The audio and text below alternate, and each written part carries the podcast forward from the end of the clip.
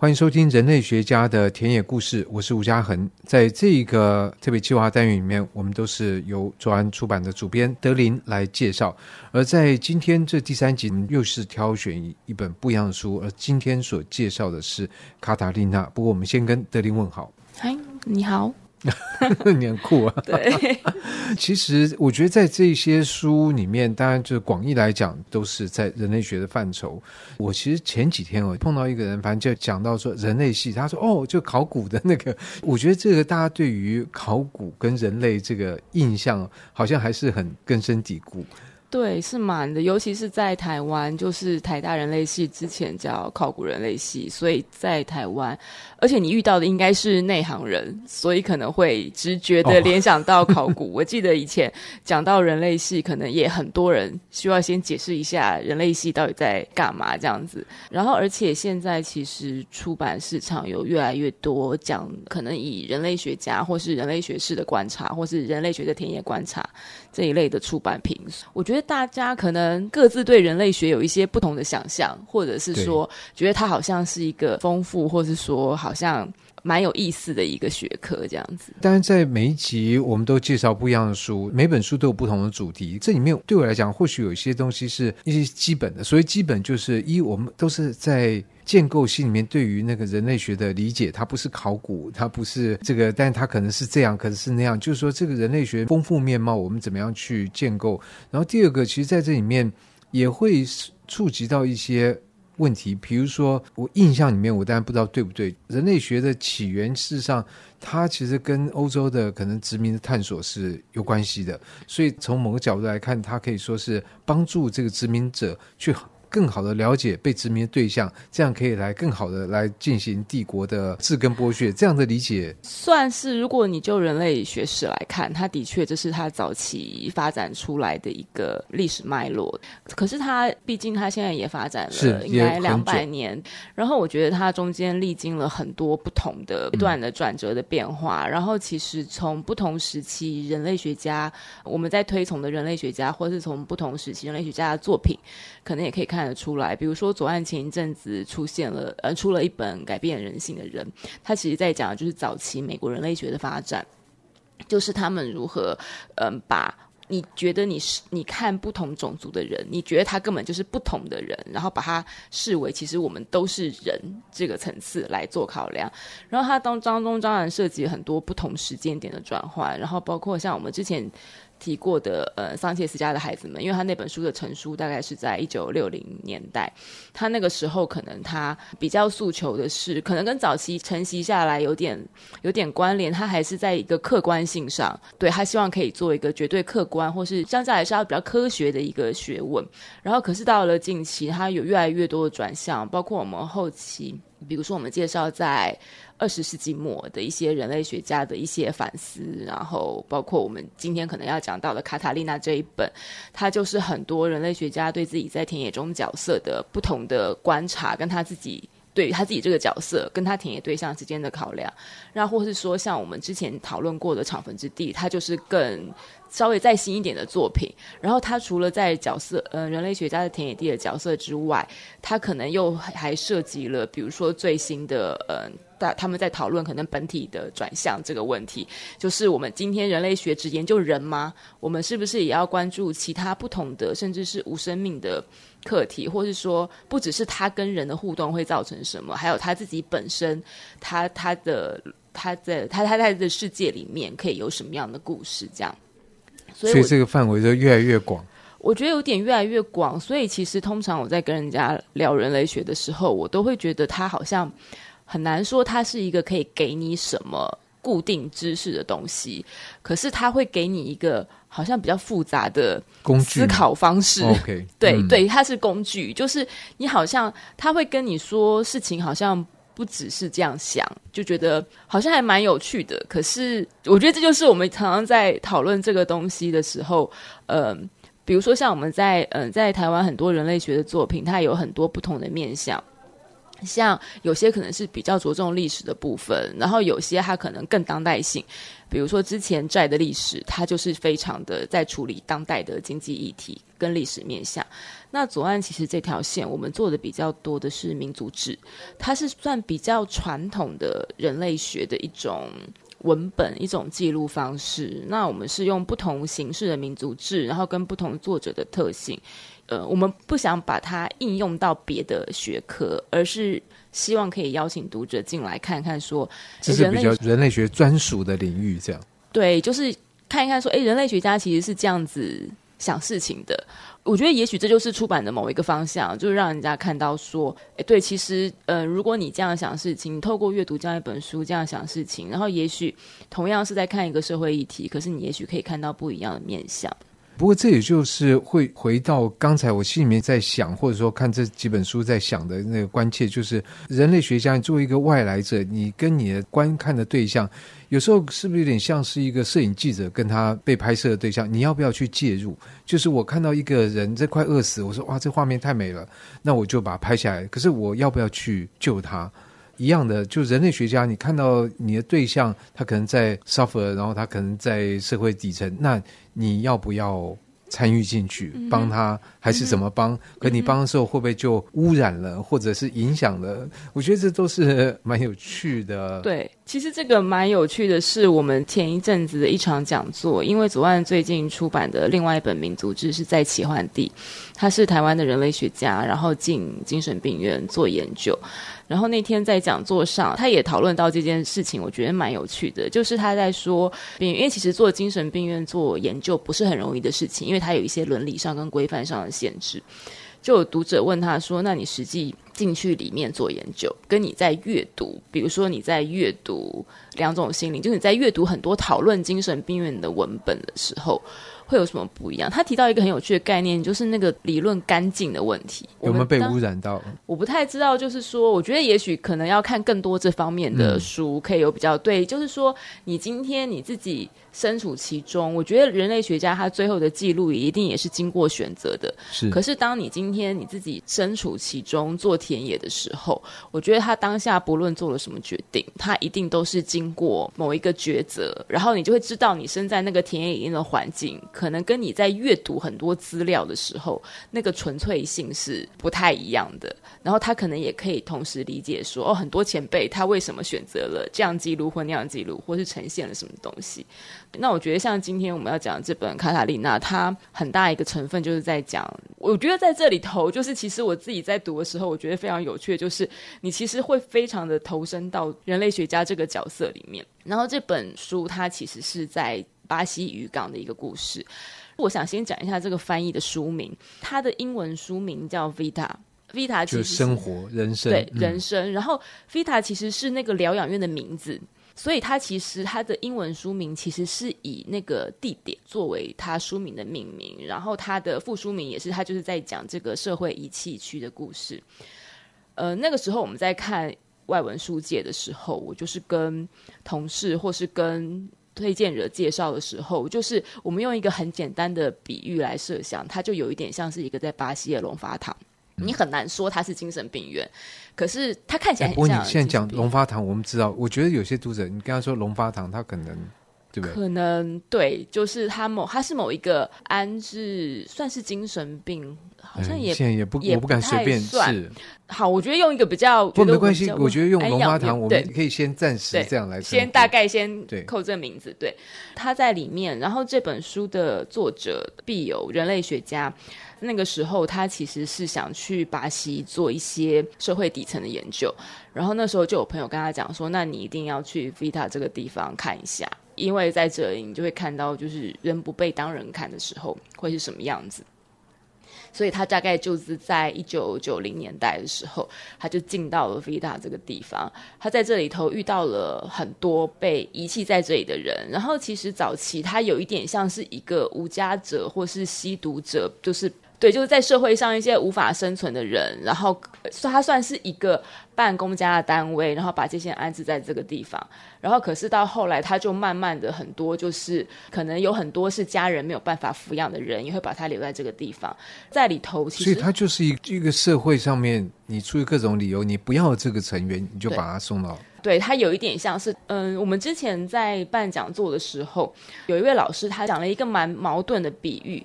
我们这样形容，对，我们这样看会觉得是说，比如说这个家庭或者这个社会，把他不想要照顾、继续照顾的一些人，不能照顾、不能照顾人丢到这个地方。可是很多家人会觉得这个是对他们最好的处置。我没有不管他，我没有让他流落街头，我把他送到一个机构里面。他因为那个机构有理论上有能力来照顾，对，或是这个机构理论上就是收治这些人的机构，所以他们把它放在这边，他们好像就此就就安心了。我我没有不管他，我把他放在一个可以照顾他的地方。可是这件事情在书里面，或是我觉得在我们任何的现实社会中，我们都会知道这是一个非常矛盾的点，就是每个家庭你能照顾不同状况的家人，他的确就有不同的。呃，你可能也根据家庭状况有不同的选择性。然后，当你把家人安置在某个机构，然后每个人的考量可能也都是不一样的。那个时候，人类学家毕友他就是到这个地方之后，他就呃，主要他后来就注意到了里面他后来锁定的主要报道人，也就是我们这个书的主角卡塔丽娜。然后，所以这本书，嗯、它基本上它是有两条轴线。它第一个轴线，它其实就是比较比较社会面跟国家机构面，就有点像是我们刚刚讲的那个背景。对，他讲说，那个时候其实是就新自由主义。开始，然后整个巴西的社会转型，所以就开始有很多这种机构出现。然后同时，好像新政府也在开始在宣扬更好的社会福利政策，这某个程度也是社会福利的一环呐。是对，因为是国家出钱嘛，所以其实开始有这种机构。然后或许在很多呃，因为这个故事的背景是在巴西的渔港，或许在很多大城市都会有类似这样的机构。你想在台湾，这种机构可能就出现在台北或者高雄。你真的是在很偏乡的地区，他可能就真的还是比较是家人照顾，可能会是另外一个不同的系统。所以这本书它的一条轴线，其实就是在讲这个整个国家制度跟架构下，然后出现这样的机构，然后以及在这个机构里面有很多家人因为不同的原因来做这边，然后以及这个机构里面自己本身的运作。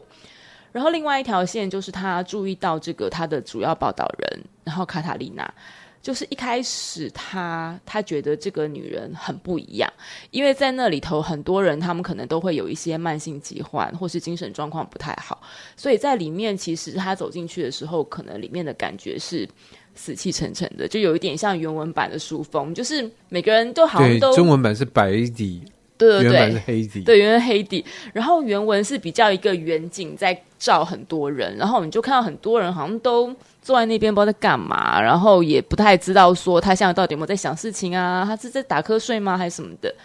可是，在那个时候，那个主角卡塔丽娜她很不一样，她一直想要跟人家讲话。书里头一开始描述说，他看到他一直在踩一个那个健身脚踏车，那个作者还心里想说，他觉得他能去哪里？他就是大家在他哪里都去不了。可是他就开始就一连串的，就是定期来看他，跟他进行访谈，讨论了很多，然后就开始觉得，呃，很多人觉得他有他有妄想，他的精神不正常。可是他开始一步一步的，就是开始搜集资料，然后就是在问历历届接触过他的社工，然后去他去过的医院，跟他取得他的同意之后，去他去过的医院调他的病历资料，然后甚至回到他的老家。就他仅有的资料，找到他的老家，然后回去找他的弟弟，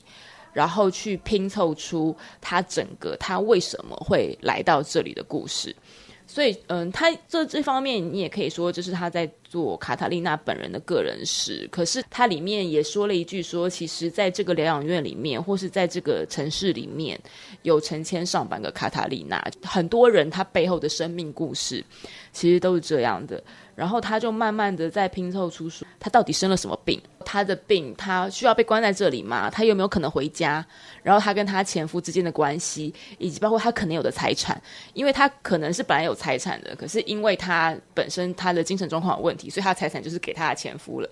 所以就慢慢一步一步的进入他的生活。你说的是作者，作者应该说不算介入，他一开始他就是慢慢的开始拼凑这些真相，然后他也试图想要做一些事情，比如说他去调医院的记录，或是说他们后来发现他生了什么病之后，也积极去联系医院找他的可能的治疗方法，然后看他有没有可能离开这个地方。所以这也是我们前面提到说，其实人类学家的角色有的时候也非常微妙，因为像这到后来也是的确会有很多，因为他在后书后面的后记也是有说，他后来参加很多研讨会的时候，也是会有同才批评他说不应该介入，对，或者是说，嗯，一直在持续的跟这个案例互动，他们他们好像觉得是说，最后主角死掉了。所以就是你都没有让他安息。其实作者在后记的回应里头也有在讲到说，其实人类学家介入，或是他参与观察，或是他做了一段田野。其实我觉得那个关系是跟他后续发展出来的感情是很复杂的。然后他一方面也是透过卡塔利娜，然后来更深入他的研究。然后一方面他也帮卡塔利娜完成了一些东西，然后帮他搞清楚他的身份。甚至他，我觉得他到书的后面，他有一个看了之后，我觉得可能是他自，我觉得他自己应该最感动的地方，就是因为后来其实主角已经过世了。过了几年之后，他跟这个摄影师又回到 Vita 这个疗养院，他们就遇到疗养院里头的其他院民，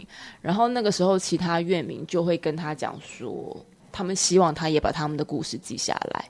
因为也许对这些在这个世界上别人看起来可能没有什么存在价值的人来说，可是今天有一个人愿意来。听他们的故事，然后让他们留在这个世界上。所以我觉得，就留在这个世界上是一个很很诡异、很矛盾的讲法。他们被丢在这里，好像已经被他们的家人遗忘了。可是有一个人类学家回来，然后或是说，他希望自己其实并没有被这个完全的遗忘，他留下了一个基证，说我曾经存在在这个世界上。对对对，所以我觉得像这本，就是看到最后，你的心情其实会会蛮复杂的。是啊，我这样听你，我就觉得蛮复杂。就是第一个人类学家在这边，他的角色好像的确跟之前介绍那个角色好像不太一样，他好像更有一种呃社会，比如调查记者还是什么，他好像学术的那种色彩变得更淡，更淡。对。然后你说在这里面，那如果说。被书写的对象愿意说，对，我希望你能把它写下来，我，我觉得很高兴。可是这样让我想到前一阵看了一个电影，是朱丽叶·碧诺许演的，然后这是根据一本书还是什么改编的。他在里面就演一个化为底层的劳工的作家，然后他变成是说我是失业多年的，没有在，所以只能去做打扫的工作，到游轮上面。但是后来他书写完了，他当然就恢复他的身份，所以那些。跟他同事人事实上是非常愤怒，觉得自己被欺骗、被利用，然后我的故事就成就了你，光鲜亮丽回到你的社会里面，你变作家，在那签名，你的卖钱这样，所以这个同一个事情可是。对，我觉得评价会很不一样，会很不一样。因为你这样也让我想到左岸另外一本书《我在底层的生活》，因为那个时候他也是你说刚刚的电影我，我相信那个对那个法国那个大概就是美国版的《我在底层生活》对的那个版本。因为其实在我在底层的生活的时候，作者在当中有讨论到说，他其实有一点担心跟他同事的那些人是怎么看他，而且我记得他最后他应该没有跟全部的人讲，可是他有跟部分的人讲，就是他。他其实会把他们的故事写成一本书，对，我觉得那可能就是不同的反应。因为我记得底层生活里面的那个芭芭拉的那个同事，那个时候就有说，有些人其实是蛮蛮期待的，或是有些人是想说很好奇，你会把我们写成什么样子？因为你这样讲，就会让我想到说，会不会跟某些角色他们在社会当中的存在的位置？可能不太一样。然后像我刚刚觉得卡塔利娜里面，后来还留在 Vita 里头的那些住民，可能我觉得真的就是像你说的，他可能在这边他也觉得没有人记得他了。在书的前面，卡塔利娜就有讲过说，我觉得那种心情是很微妙，就是对他觉得他被他的家人留在这边，他常常都会希望他们来看他，可是他又会安慰自己说，他们可能都已经忘记我了。那今天当有一个人来书写你的故事，最后呃，他可能知道，而且呃，书里面也有提到说，其实到后面他蛮好奇，他会把它写成什么样子，或者是说，像我们之前讲到长坟之地，我不太确定这是不是就是人类学家跟报道人的关系，因为这个是他们，呃，我觉得这也是人类学家的难题，因为他们一定会一开始就会很直接的说他来这里的目的，这当然就是一开始就注定了，就是他不是个卧底，他们的身份一定不一样，所以他他们永远就是在两个不同角色上面看到不同的东西。可是他也会造成很多很有趣的互动，比如说像《厂坟之地》里头的那些报道人，他们也蛮期待的，就是说你们最后会把我写成什么样子。然后或像《寻找尊严》里面，他们也会觉得很好奇，我们我们一天到晚都在讲干话，这样子东西到底有谁要看？对，或是说你们到底在研究什么？或者是说他们也会担心说你会不会？把把我写成很不好，对，对人都会关心这种自我形象。对对对，然后也许他们在当中做田野或是做调查的过程当中，就会有很多类似的互动。对，也许他们的那个挣扎或是冲突面提前到了，他们还在。采访的时候就已经发生了。对，那你觉得对于比如说他是人类学的学生，或对这个领域有兴趣的，那这本书它会展现什么理论或技巧或者概念的演练吗？就专业上面来讲，其实我觉得这本书对是不是有人类学背景或者人类学的学生跟一般读者，我觉得会有两个不太一样的感受。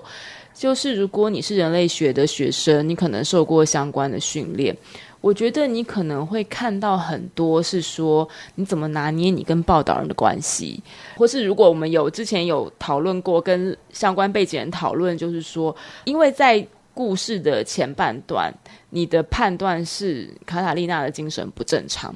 那你面对一个你可能精神不正常的人，你你要不要相信他讲的话？你要怎么相信？你后续会需要花很多的时间验证、去查证、去查证。可是，在当下的那个阶段，其其实我觉得不光是精神不正常，其实任何人在田野地，你都可能，就算今天是两个不同的家族，他们可能有私底下纠纷，就算你的厂坟之地，可能你。报道的，你采访对象，他可能基于某些理由，他不想跟你讲实话。对对对，或是说，今天你今天讨论两个对立的地方王族，他可能都会跟你讲局部的事实。所以我觉得，就是你在田野地，你怎么面对你的报道人，而且你怎么控制自己。我觉得那个会对于有相关背景的人来说，会是一个你看了之后，你可能会有共感，或是你看了之后，你可能会很不认同，对，会有一些比较复杂的情绪在里面的。至于一般的普通读者的话，我觉得就是之前有一个书评写的蛮妙，它其实蛮像一个惊悚小说。